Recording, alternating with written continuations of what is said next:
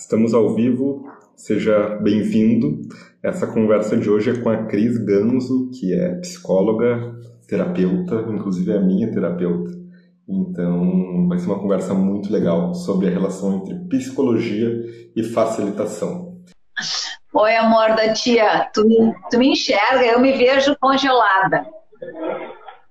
Ainda não te enxergo. Ai, olha, a primeira, a primeira instrução da tua facilitação é, é conduzir a tia com seus nervos pela mãozinha. E eu acho que o, o meu, a minha máquina, sei lá o que, que é, não sei. Estou fazendo tudo que vocês me, me orientam, tu e a Cris Cubas, mas nada me acontece, eu é. continuo congelado. Cris, vamos fazer o seguinte: a gente está te ouvindo, a gente não está te vendo, mas estamos te ouvindo. Talvez daqui a pouco a tua, a tua imagem apareça, esteja carregando. Tá ótimo. Mas quem, quem sabe a gente começa com, com o som mesmo, a gente vai conversando e aí a gente dá uma chance aí pro, pro Instagram nos ajudar com a imagem daqui a pouco mais. Tá bem. Então a primeira coisa que eu quero dizer para a galera é o seguinte, pessoal. Quando eu uh, já estou ficando engasgada, com vontade de chorar. Quando eu conheci o Gui, eu estava num Arch of Hosting e ele falou, eu não me lembro o que foi que ele falou, não sei se ele coordenou uma facilitação ou, ou se ele só falou. Eu sei que quando terminou, tinha um monte de gente. Eu fiquei parada assim e, e aguardei ele chegar e falei: Oi, eu, meu nome é Cristiane Ganzo e eu quero, eu quero ser tua amiguinha, eu quero saber quem você é, de onde você vem, porque eu estou muito impressionada com a sua presença. Então, é isso, né? Um, um facilitador é bom que, que seja alguém que realmente está presente na sua vida, que é para facilitar o processo de que o outro também fique presente na sua vida. Que legal, Cris, que bela lembrança. Inclusive, é, quando eu fui divulgar essa live, eu, eu contei ali a história da primeira vez que, que a gente interagiu e tal. E, e, a história do meu ponto de vista era assim: eu olhava para ti e pensava, essa mulher é uma mulher intrigante, tem alguma coisa ali que eu preciso descobrir. E eu não lembro se eu te chamei para um almoço, se a gente combinou, mas eu fui, eu fui me aproximar para investigar quem era a Cris. E aquele almoço, eu, eu, lembro que ele foi um almoço curto, assim, não foi tão, tão longo, talvez tenha sido uh, ah, 45 minutos, meia hora. E só que foi tão impactante te escutar e trocar contigo. Eu estava num momento passando por algumas, algumas situações que eu, saí daquele almoço e assim, eu preciso trabalhar com essa mulher eu preciso fazer alguma coisa com ela. E aí, algum tempo depois, começou a nossa, a nossa jornada. Então, então foi algo muito, muito especial e é algo muito especial poder, poder trocar contigo e ter uma pessoa como tu fazendo parte da minha vida e é um grande prazer também estar, tá, estar tendo essa conversa aqui ao vivo com outras pessoas acompanhando um pouquinho de ti, do teu trabalho e do nosso papo. Então seja bem-vinda, Cris. Sabe, Gui, eu me sinto muito, eu me sinto de verdade, uh, e hoje de manhã eu estava pensando isso, assim, é, eu me sinto muito homenageada por tu é, gostar de mim, no sentido de valorizar aquilo que eu tenho para oferecer, porque quando eu vejo um jovem brilhante como tu, eu fico pensando que que, que é legal que, que essa pessoa que eu reconheço como uma pessoa muito especial ache que eu tenho alguma coisa de especial para oferecer, porque às vezes eu, eu vou me achando uma velhinha gagá, né? E aí, quando a Cubas falou assim, o Gui também está com problemas na conexão dele lá da internet. Eu fiquei feliz, não que, que o amigo tenha problema, mas eu fiquei feliz que o problema não sou só eu, só comigo, né? E, e eu acho que essa palavra de facilitação, eu implico um pouco com ela, porque eu acho que não é tornar a vida mais fácil, é simplificar. Só que ser um simplificador também não é uma palavra muito bonita, né? Então, tudo bem, facilitador, facilitação. Mas, o, na verdade, o que eu acho é que o nosso, a nossa função no mundo é uma função de simplificar os processos para que eles adquiram a sua conexão essencial com a vida. Eu vou falar assim, câmbio, aí tu sabe que eu terminei. Beleza. Uh, e é, é muito disso, né? No final das contas, a gente está aqui, a gente não está te vendo, mas a gente está ouvindo e deu tudo certo, está rolando a conversa. E isso também tem a ver com se simplificar. E, Cris, eu queria. Uh, pra, talvez tenham pessoas aqui que, que não te conheçam. Tu teria como, tipo assim, ó, rapidinho contar pra gente quem é a Cris e como é que é o trabalho que faz como que a gente chegou até aqui? Só para o pessoal te conhecer ter uma introdução rápida. É, bom, eu agora, se der, se der, eu vou fazer 57 anos, né? Estou com 56. E o que eu acho que é significativo é que aos 10 anos de idade, 12 é, talvez, 11 por ali, meu pai adoeceu, teve uma depressão e eu uh, formalizei dentro de mim o meu desejo de salvá-lo. E aí eu, eu, eu descobri que se eu fosse psicanalista, é, que eu já sabia mais ou menos o que, que era, é, é, esse era um caminho para nós dois, para mim e para meu pai. E aí eu fui fazer psicologia, eu, eu queria fazer medicina, e daí a minha irmã foi fazer medicina antes, é, e aí eu vi que medicina não dava para mim, com aquele monte de nome, achei aquilo de, de, de estripar as pessoas, achei a coisa mais horrível de anatomia. E aí fui fazer psicologia. E fui fazer psicologia e jornalismo ao mesmo tempo, porque eu queria exatamente tornar a psicanálise uma coisa mais pop, assim, mais popular, mais simples. E aí fui fazer esse troço de psicologia. Fiz psicologia na URGS e fiz jornalismo na PUC. E é muito sinistro, porque somente 40 anos depois, que é agora, eu estou fazendo o que eu fui fazer lá quando eu tinha 17 anos, que era botar a cara, mas não, hoje não deu muito certo a cara, mas como combina com a minha idade, é, eu estou eu tô botando no rádio, né? Uh, câmbio, câmbio, Gui. Show, Cris.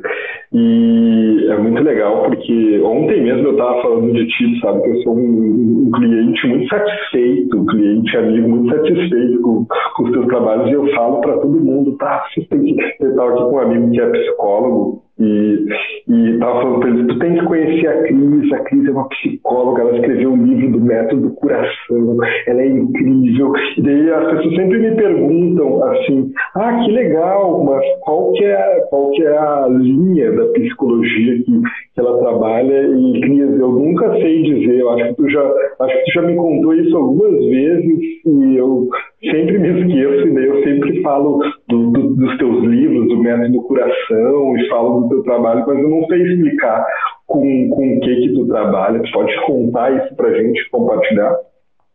Posso, eu, eu quando me perguntam da linha, eu me lembro que tem uma linha de costura que é a marca corrente.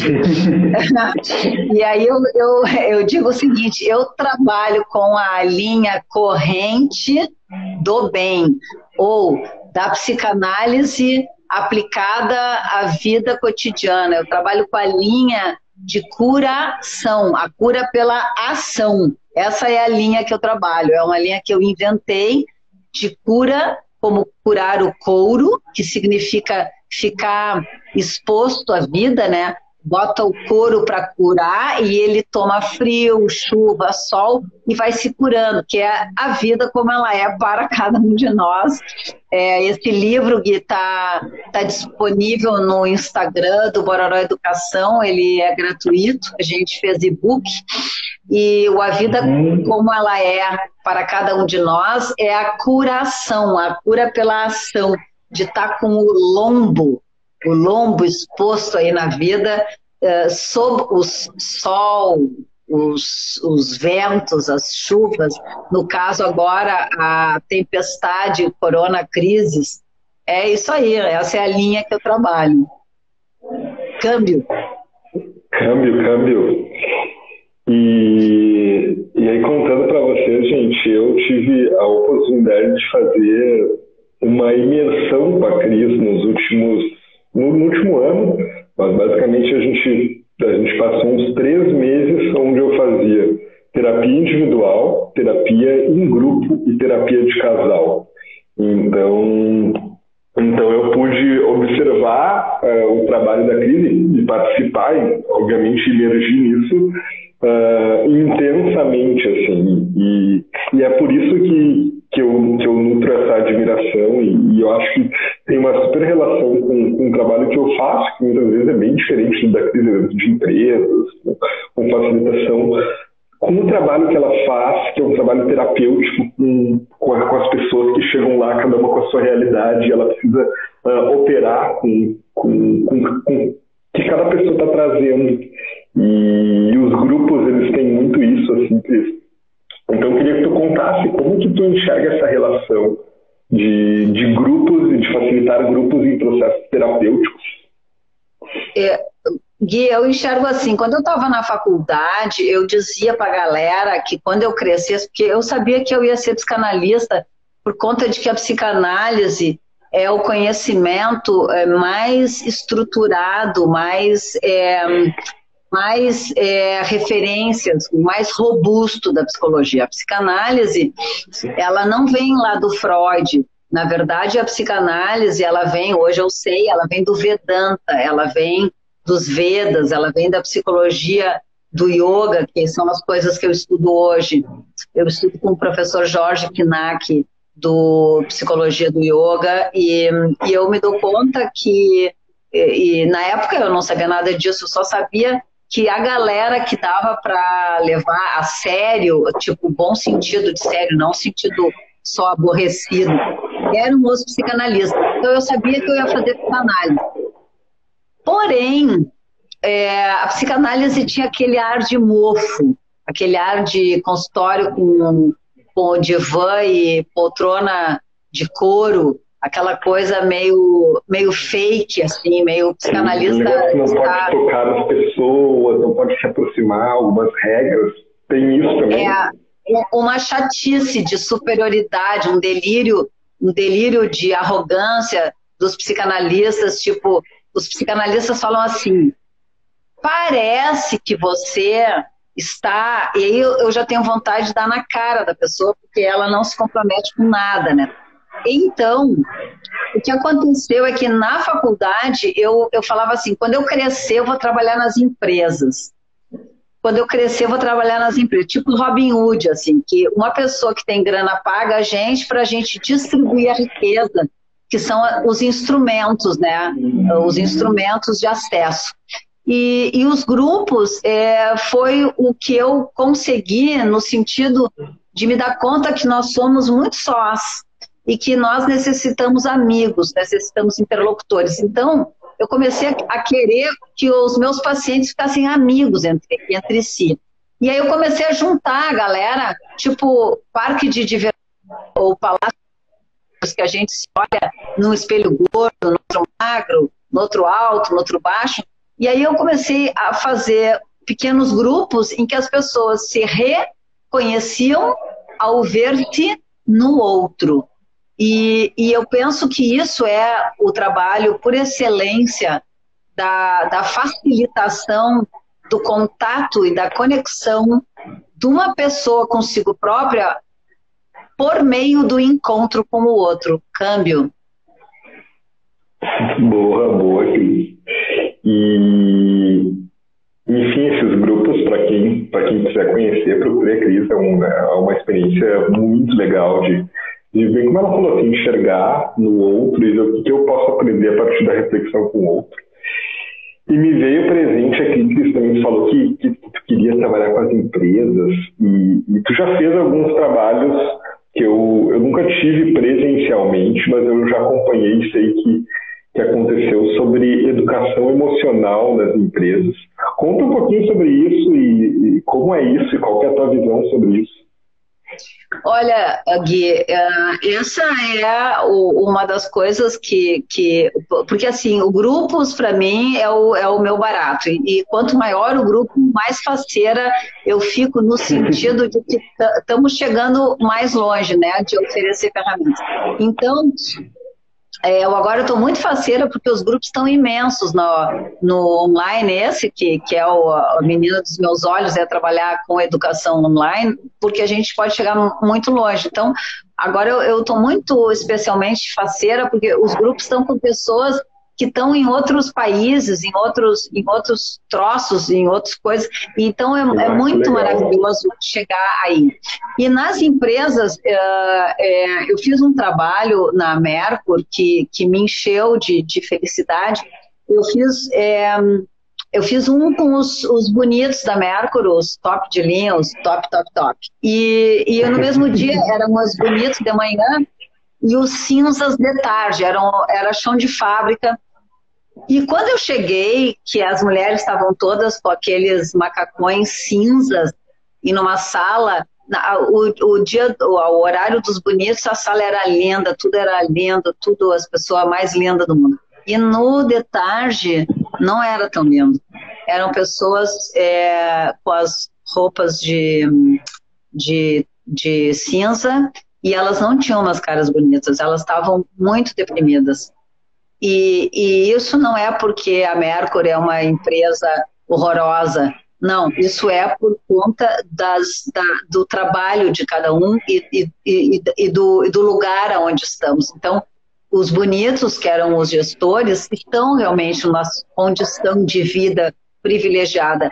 E o chão de fábrica a galera morava, sei lá, tia, morava onde dava para morar. E, e me, me, me, disseram que o, o, o, índice de suicídios de familiares ali é, presentes, jovens, era um índice grande para aquele pessoal.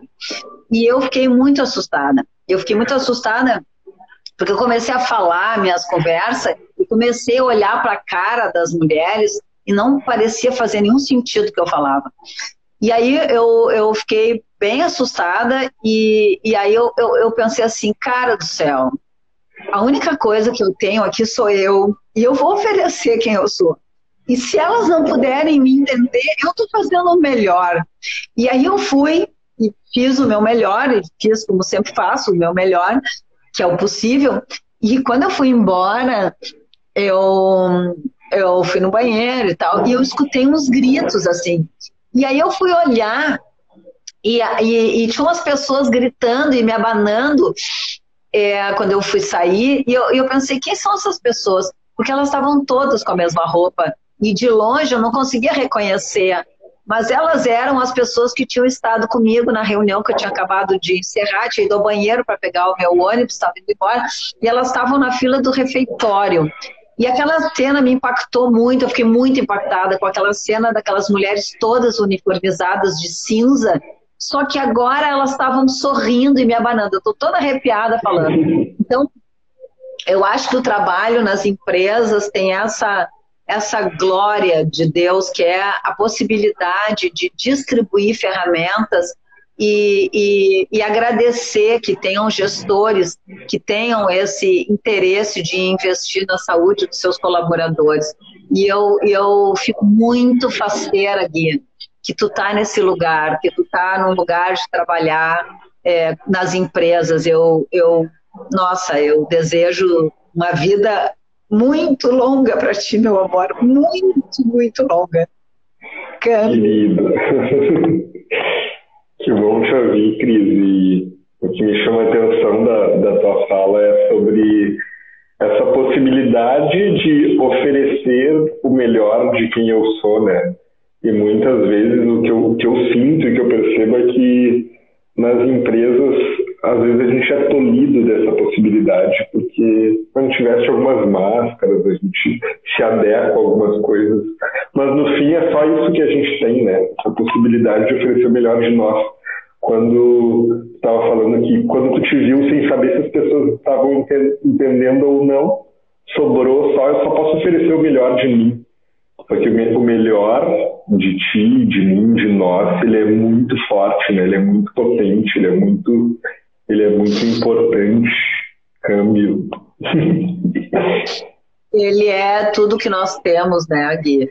Então, as gurias vão publicar agora no Instagram do Bororó Educação um troço que fala sobre o nosso adoecimento e fala assim que a gente uh, adoece uh, nos desencontros. E, e, a gente nasce do encontro de duas pessoas, né, de duas células, duas, de duas histórias, e a gente guarda para sempre essa marca atávica do encontro. E, e, é muito lindo, assim, por conta de que hum, é, eu fico, eu fico, agora teve um zoom da minha família e, e a minha sobrinha mais moça, Camila, falou assim que ela foi andar de bicicleta e ela não sabe andar muito bem de bicicleta e ela fica muito nervosa. Então ela, ela agarra o guidão da, da bicicleta com muita força. E eu tô aqui falando, agarrando meu braço eu não sei como que não gangrena meu braço. E eu sou essa pessoa que quando eu tô no balcão, hoje, hoje em dia nem existe mais isso, mas quando eu era jovenzinha, tinha, a loja tinha balcão. E eu queria falar com o vendedor, eu ficava tão, tão exprimida contra o balcão, eu ficava, que eu ficava com dor de estômago, porque eu queria chegar bem pertinho, bem pertinho. E, e agora eu olho aqui para a máquina e tu tá bem pertinho, tu tá assim, eu posso agarrar o telefone. Mas é muito bacana, porque eu posso agarrar o telefone, mas eu, eu, eu não posso te tocar fisicamente. E, e, e, e, isso que o Corona Crise está providenciando para a gente é essa possibilidade da sabedoria do sutil, do inapreensível, do, do, do, do incontrolável da vida, que é a gente tocar a alma uns dos outros por essa energia que cada um de nós tem e que é maravilhosa, é maravilhosa a oportunidade de estarmos vivos e, e não precisa tocar fisicamente. Desde que a gente se comprometa de, de realmente se oferecer verdadeiramente com quem somos e, e deixar que cada um se sinta tocado ou não pela nossa presença. Câmbio. Estava te ouvindo e estava lembrando, Cris, eu não sei se o conceito é bem esse, mas eu vou trazer a minha leitura dele de algo que tu sempre me falava e, e que me marca muito, que é sobre o delírio de importância, né? nesse delírio da gente achar que, que é importante, que é a última bolachinha do pacote, muitas vezes a gente a gente cria uma, uma ilusão e deixa de perder, deixa de fazer esse, isso estava falando, esse, esse encontro verdadeiro, essa oferta genuína que pode tocar as pessoas, que pode, pode ser o que a gente é, porque a gente às vezes acha que é importante demais e que isso é um delírio, que a nossa importância ela já, ela já existe por natureza, né, por ser quem nós somos. É isso mesmo que é o delírio da importância? Tu pode contar um pouquinho mais sobre isso? Sim, amor. Uh, a gente tem o tripé. A, a Cubas é uma a, é a nossa produtora cultural, né? E, e a Bel é, é, uma, é uma facilitadora de mão cheia e a Bel está comigo nos, nos grupos e as gurias vão, vão escrevendo coisas lindas. E agora entrou a Tina que é amor da minha vida. A Tina fez o nosso primeiro open house da Bororó. E a Tina é, relações públicas. E eu me sinto super bem acompanhada, assim, por, por essas pessoas que fazem com que aquilo que, eh, aquilo que eu posso ser a cada momento se torne uma ferramenta de aprendizagem para quem está nessa estrada. Então, o, o, o, delírio de grandeza ele tem que ver com uma coisa que assim é o tripé da idealização. Vou falar assim devagar que é que a Cubas pode anotar aí para nós no texto. O, o, tripé da idealização, ele é a arrogância com O maiúsculo, a onipotência com T maiúsculo e a grandiosidade com S maiúsculo. Na arrogância com O maiúsculo, a gente inventa que a gente é maior do que o outro. Na grandiosidade com S maiúsculo, a gente inventa que a gente é o ser maior do que a gente é. E na onipotência com T maiúsculo, a gente inventa que a gente tem habilidades que a gente não tem. E com isso a gente arrebenta com a nossa vida. A gente arrebenta com tudo à nossa volta, que é a idealização, essa nuvem maquiavélica da idealização que faz com que a gente se sinta numa importância que a gente não tem. E a gênese disso é quando eu sempre conto a mesma história, que é muito simples. De dois a quatro anos, todos nós estivemos brincando na nossa vida e certamente chegou um adulto, coitadinho, descornado com alguma coisa da sua vida e, e vomitou em cima de nós alguma, alguma crítica, tipo, isso não, é, isso não é lugar de brincar, Xane, ou Guilherme, olha só, e a gente, uma pessoa pequena, olha para aquele adulto que supostamente está para nos cuidar, e o pobre bicho está sem paciência naquela hora e se vomita em cima de nós, e nós, crianças, olhamos para aquilo e pensamos, letra A, que foi que eu fiz? Que se foi eu que fiz, não faço nunca mais. Letra B, a criança pensa, eu estou ralado na mão deste adulto. E o que, que ela vai pensar, né, Guia? Letra A, que foi que eu fiz, ou letra B, estou na mão deste louco mais 10 anos da minha vida? Câmbio. Olha, uh, eu acho que na letra B ou na letra A, não sei, mas me veio, me veio presente, Cris, com, com essa tua fala. Eu não sei se tem uma relação direta, mas quando, quando a gente se conheceu, eu lembro que teve uma palavra que, que tu me, me falou que, que faz parte do método coração, que é uma das partes da idealização também, que é sobre embotamento, né? E talvez esse adulto que, que tu estava falando que, que despeja isso na criança po possa estar passando por algum embotamento ou viver isso na sua vida. E foi assim que eu te encontrei, né, no estado de embotamento. E nosso trabalho começou muito nessa descoberta para mim do que, que era aquilo e do que, que eu poderia fazer e, e, e, como se trabalha com isso. Tu pode contar um pouquinho sobre, sobre essa visão para gente? Sim, eu posso, posso dizer com certeza que o adulto, quando e sempre que nós adultos, qualquer adulto, se despeja em cima de uma criança uh, inadvertidamente, porque ele está embotado, ele está paralisado, é, isso produz na criança, e aí para mim, é, é, em termos de educação, é bem importante, ele produz na criança uma ansiedade.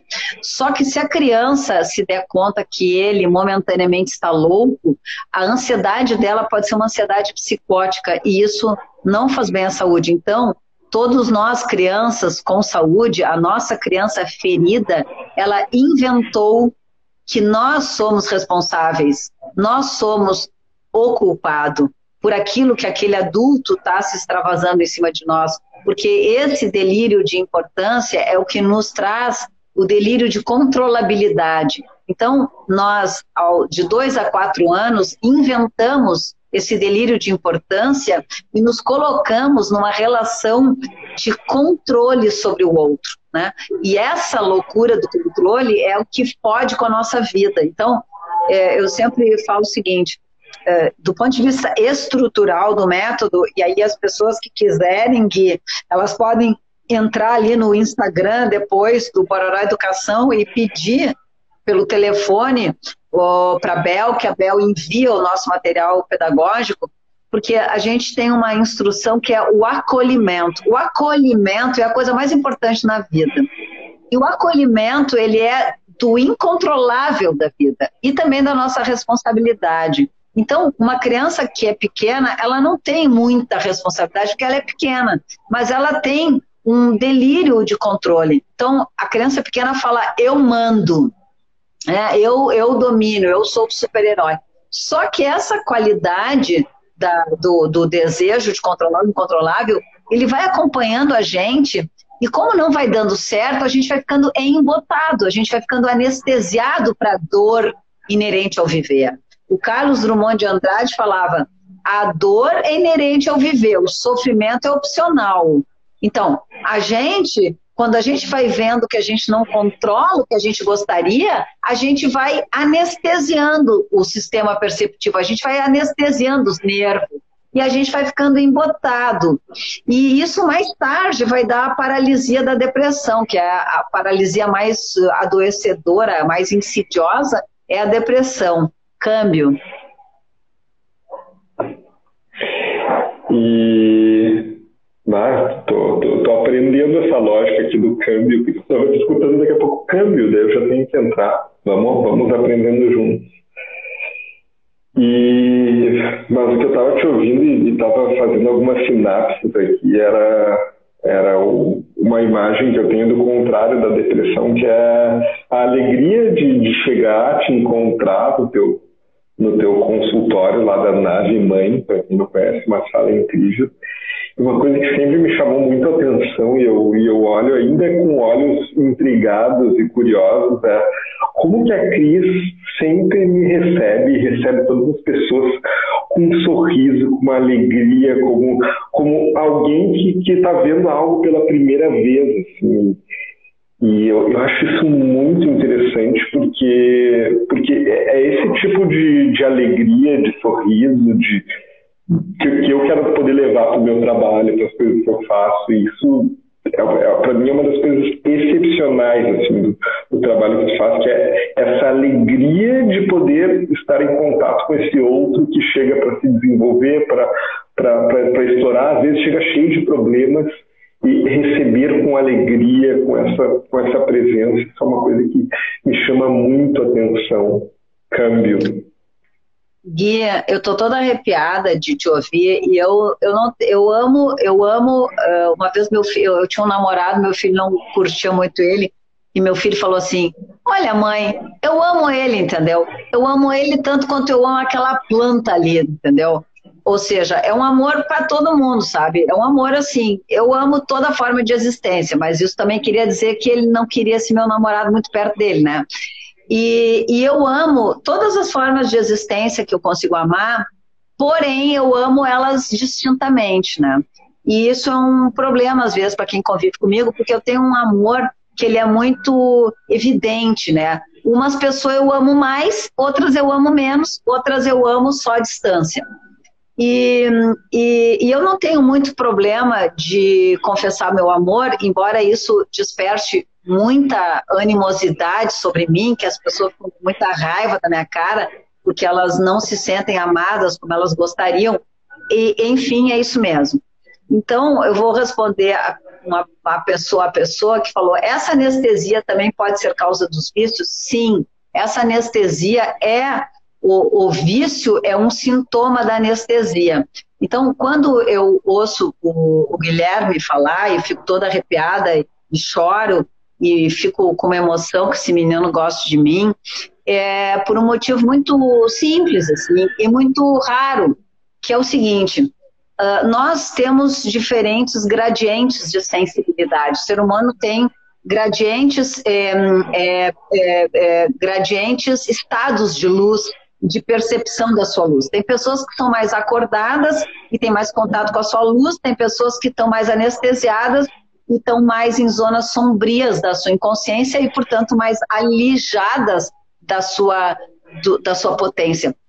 É, então, Guilherme, uh, isso que tu percebe em mim, é, de verdade, eu enxergo coisas nas pessoas que muitas vezes elas não enxergam, principalmente se elas estão adoentadas, se elas estão embotadas. E eu tenho esse olho de raio-x, é verdade. E eu tenho esse olho por conta da minha sensibilidade.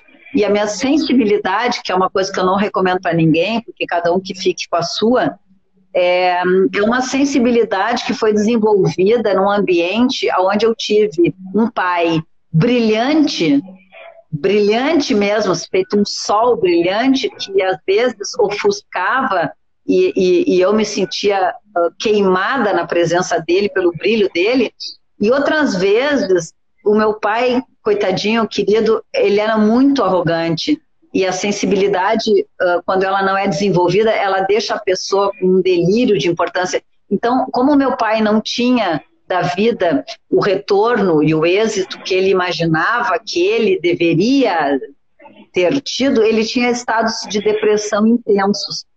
E essa depressão que eu acompanhei em estados intensos do meu pai, eu, graças a Deus, eram crises espaçadas, assim, tipo, ele falava, ah, uma pessoa tem uma depressão de 10, 10 anos, está bem.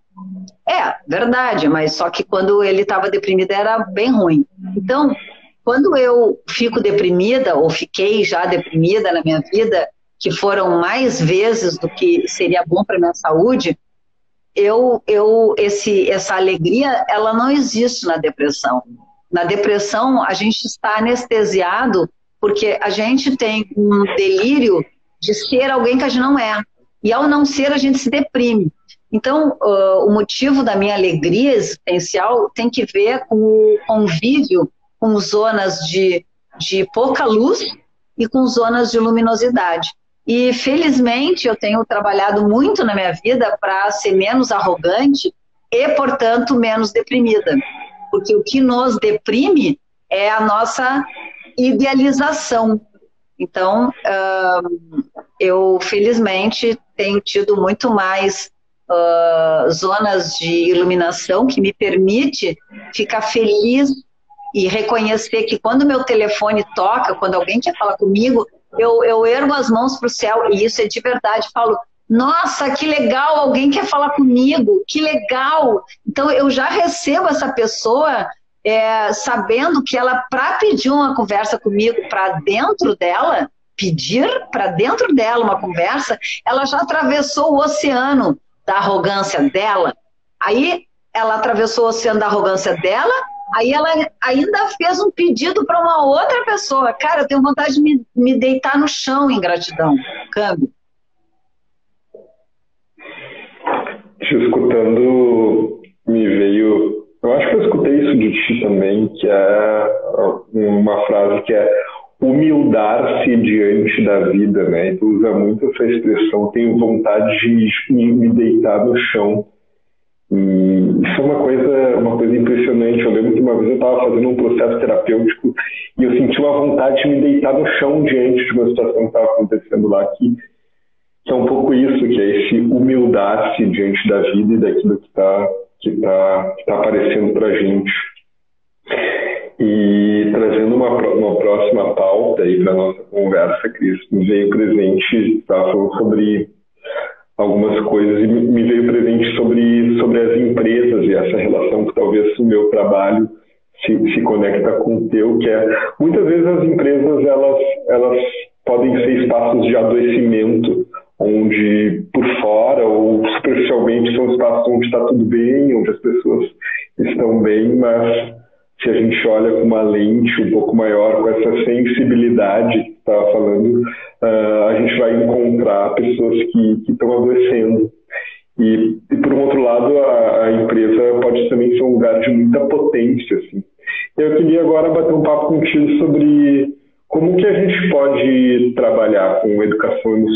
e, e transformar uh, os ambientes organizacionais em lugares que, se, lugares que sejam mais orientados à potência e menos orientados ao, ao adoecimento. A Cubas botou agora um convite para a gente falar do tripé da realização e a Cris Bender uh, e o Thomas estão lembrando que a gente tem um trabalho na aldeia da fraternidade. Eu estou lá, eu acho que há uns seis anos. É, eu acho que é uns seis. Bom, enfim. Estou é, lá há bastante tempo. E a gente tem um trabalho muito potente lá.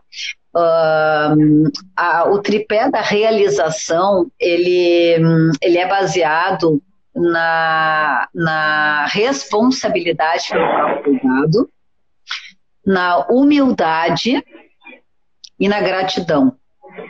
Então, ele é a responsabilidade pelo próprio cuidado tem a ver com fazer a nossa parte.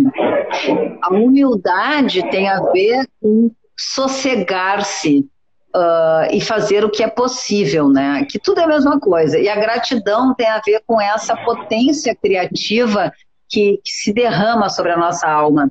Então, é, é, muito, é muito muito bacana que, que a gente receba nas empresas essa intenção, essa intenção de potência criativa, né? E, e, e eu estou me lembrando de uma empresa que, que tu já trabalhasse, que é o Cicred, e, e, e, eu já trabalhei com a, com a Mercur e trabalho na Aldeia da Fraternidade. E essas são empresas que, na Aldeia é uma ONG, que, que, que de fato reconhecem essa potência e investem em educação.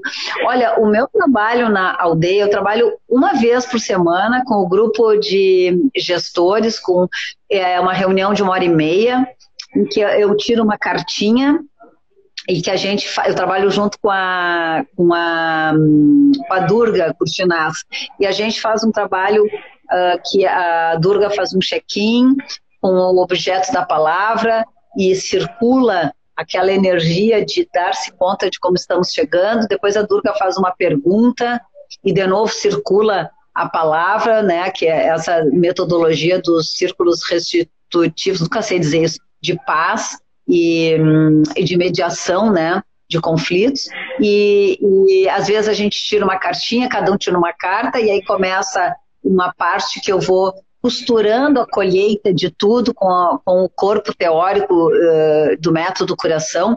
Então, é, eu, eu acho que aqui entrou uma, uma pessoa falando, a pessoa que falou que desde que ela viu uma live do Matheus, ela tem. Matheus, gente, o Vida Veda eu gosto de dar as referências. O Vida Veda é um, é um portal impressionante. Tem um outro, uma coisa mais linda, que é a, a como é que é o nome dela, meu Deus, a, uma linda que eu acabei de ver hoje. Cuba, às vezes tu me ajuda, é a cara que trabalha com segurança do trabalho. A gente fez uma live com ela e ela falou que o Bolinha Colorida, o planeta Terra, está num grande temascal. Ah, é a Ju, a Ju, ai meu Deus, não sei agora o sobrenome da Ju, ela trabalha com, com segurança no trabalho, tá? E, e, e essa, ela trabalha praticamente só com, com empresa, é Juliana não sei do que, agora não, não me vem o nome dela, vamos ver se a, se a Cubas consegue se lembrar, a gente fez uma live com ela. É, esse, esse universo do trabalho, Gui, ele me interessa muito pelo seguinte, as pessoas passam mais horas no trabalho e nas relações de trabalho do que com as suas famílias. Então, uh, essa potência no trabalho, ela tem uma outra coisa que é maravilhosa, que é o seguinte, o trabalho. Quando a gente está na relação saudável familiar, quando, quando dá certo, o pai e a mãe, ou enfim, alguém por ali, acha a gente bacana. E aí a gente fala assim dentro da gente: ah, ele me acha bacana porque ele é minha mãe, ou meu pai, ou meu irmão. Mas não sei se eu sou tão bacana. Aí a gente vai trabalhar e alguém acha a gente suficientemente bacana porque a gente produz um troço e a pessoa nos entrega um dinheiro. E a Juliana Blay, graças a Deus, Bel, pelo amor de Deus, Bel, tu tá indo é, Juliana Blay. Então, a, a, Ju, ela trabalha com segurança no trabalho. E, e, a grande segurança é a educação emocional. Porque se a pessoa não tem uh, serenidade, saúde mental, ela tem acidentes de trabalho. A depressão é a doença que mais mata, não porque a pessoa não toma banho, ou não come, ou, ou se atira embaixo do carro, a depressão mata porque a pessoa tem acidentes, acidentes vasculares, acidentes de trânsito, acidentes no trabalho. Então, é, é, esse lugar do trabalho, ele é sacrossanto, bicho. Porque no trabalho a gente tem certeza que a gente produz alguma coisa que preste, pelo menos para alguém dar uma grana para a gente em troca dentro. Câmbio.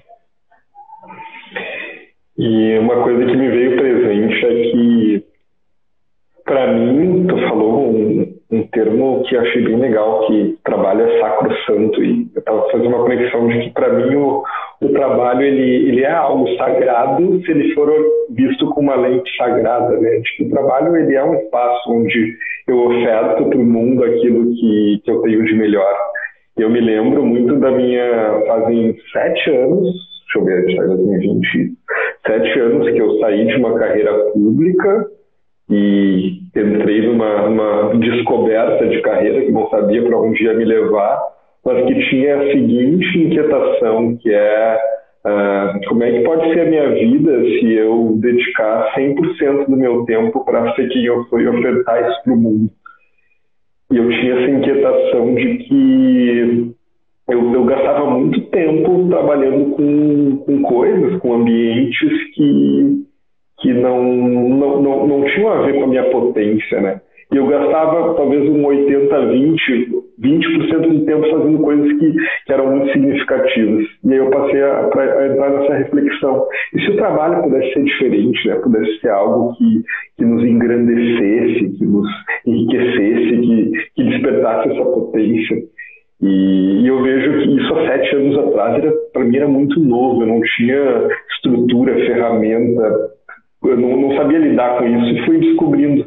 Hoje eu acho que isso já é, já é uma realidade mais presente, que, que as pessoas estão buscando isso, que, que, que, o trabalho tem ganhado cada vez novos significados e isso tem isso me, me deixa muito feliz assim sempre que eu posso eu, eu gosto de relembrar para mim mesmo dessa história e relembrar também as pessoas nas empresas que eu trabalho as pessoas que passam comigo que é possível viver e trabalhar a partir da vida que pulsa em ti Câmbio. Uh, Gui, uh, nosso câmbio, né? Uh, essa é uma delícia, porque eu vejo os meus filhos nas pessoas e vejo as referências, né? Então, eu olho para ti e, e, e tu tem uma idade bem perto do meu filho, assim. Meu filho, Lorenzo, tenho dois filhos, o Lorenzo e a Alicia. A Alicia está refugiada no mato, né, aguardando o Corona Crisis passar longe dela, e a Alicia estuda é, antropologia, sociologia, como é que é, ciências sociais. E o Lorenzo é psicanalista e é poeta e está fazendo mestrado em, em Portugal. E, e quando eu olho para ti, assim, moreno, da mesma idade do Lorenzo, e falando câmbio, Câmbio era a linguagem que meu pai falava no, quando a gente saía de barco, a gente tinha um, um rádio e, e a gente falava câmbio. E antes de falar câmbio, meu pai era um, um sujeito muito aventureiro e destemido e, e, e, certamente meu pai é o, é o sol da minha vida, né? E minha mãe é a lua as luas da minha vida. E depois eu quero que tu me avise quando a gente for encerrar, porque eu gostaria de fazer uma oração com o método, falando no sol e na lua. E, e, e uma das primeiras viagens, a, a, primeira viagem do meu pai de veleiro é, de Porto Alegre para Florianópolis, ele tinha um barco muito eh, rudimentarmente equipado e, e ele, não, ele não foi de, com rádio. E ele levou no, no barco um amigo meu e, e, um namorado, não sei se era meu namorado, mas eu, eu, fui muito namoradeira, talvez fosse um namorado, mas não sei. É, e, e ele levou também, foi também junto, não ele levou, mas foi também nessa embarcação o namorado da minha irmã, e não sei mais quem, era um monte de gente, tudo da família, assim. E a gente morrendo de medo, assim, que, que eles foram. É uma navegação, para quem é navegador, sabe que a costa que mais. Uma das costas que mais encalha no mundo é do, de Rio Grande até Florianópolis porque não tem recortes na Bahia. É uma costa muito traiçoeira. E meu pai foi atirando garrafas para os é, surfistas com mensagens dentro da garrafa e dizia, ele chegava bem perto do surfista, o surfista morriam de medo, ele atirava a garrafa e na garrafa dizia assim: é, por favor, ligue a cobrar para este número e diga que o veleiro Nômade, era o nome do barco do meu pai, Nômade passou aqui a tal hora.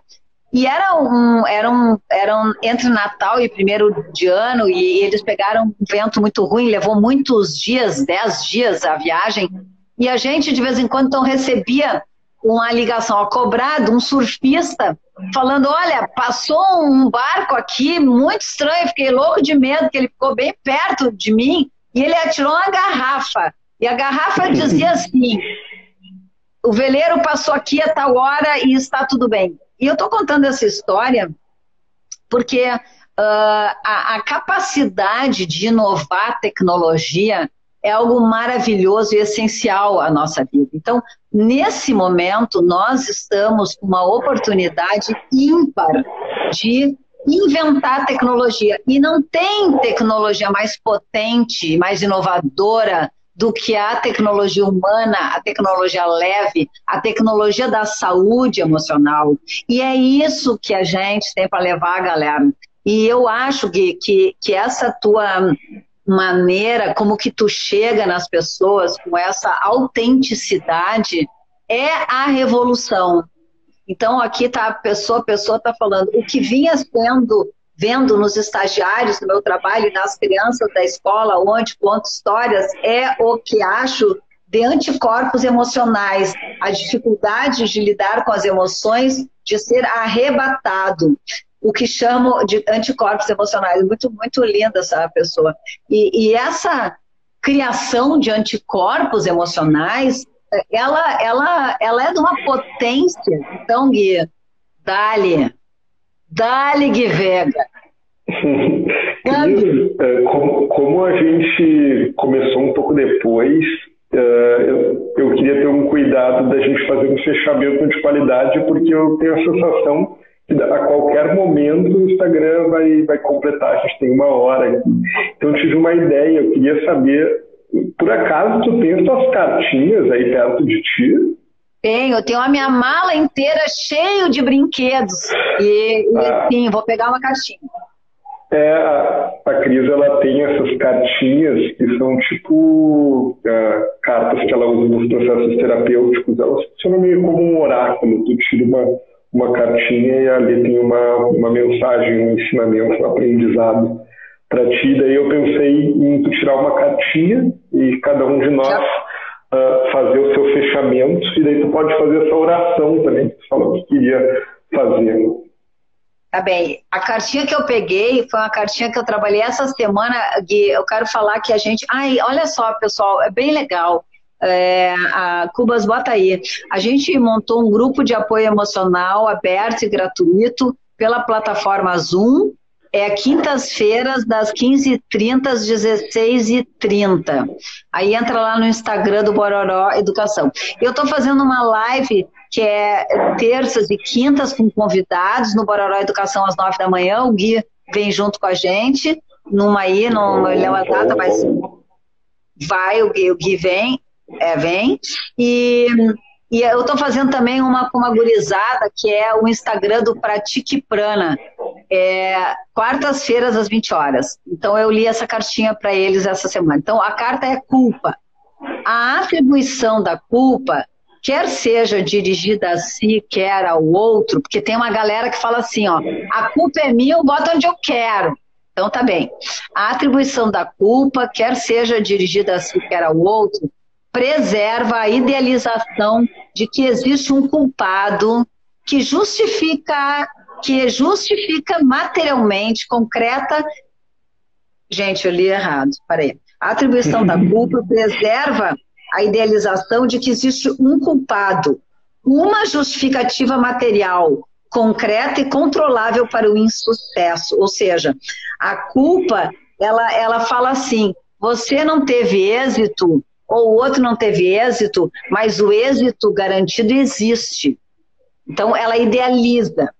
A pergunta para você é: você costuma se sentir culpado pelos fatos na sua vida ou culpar os outros?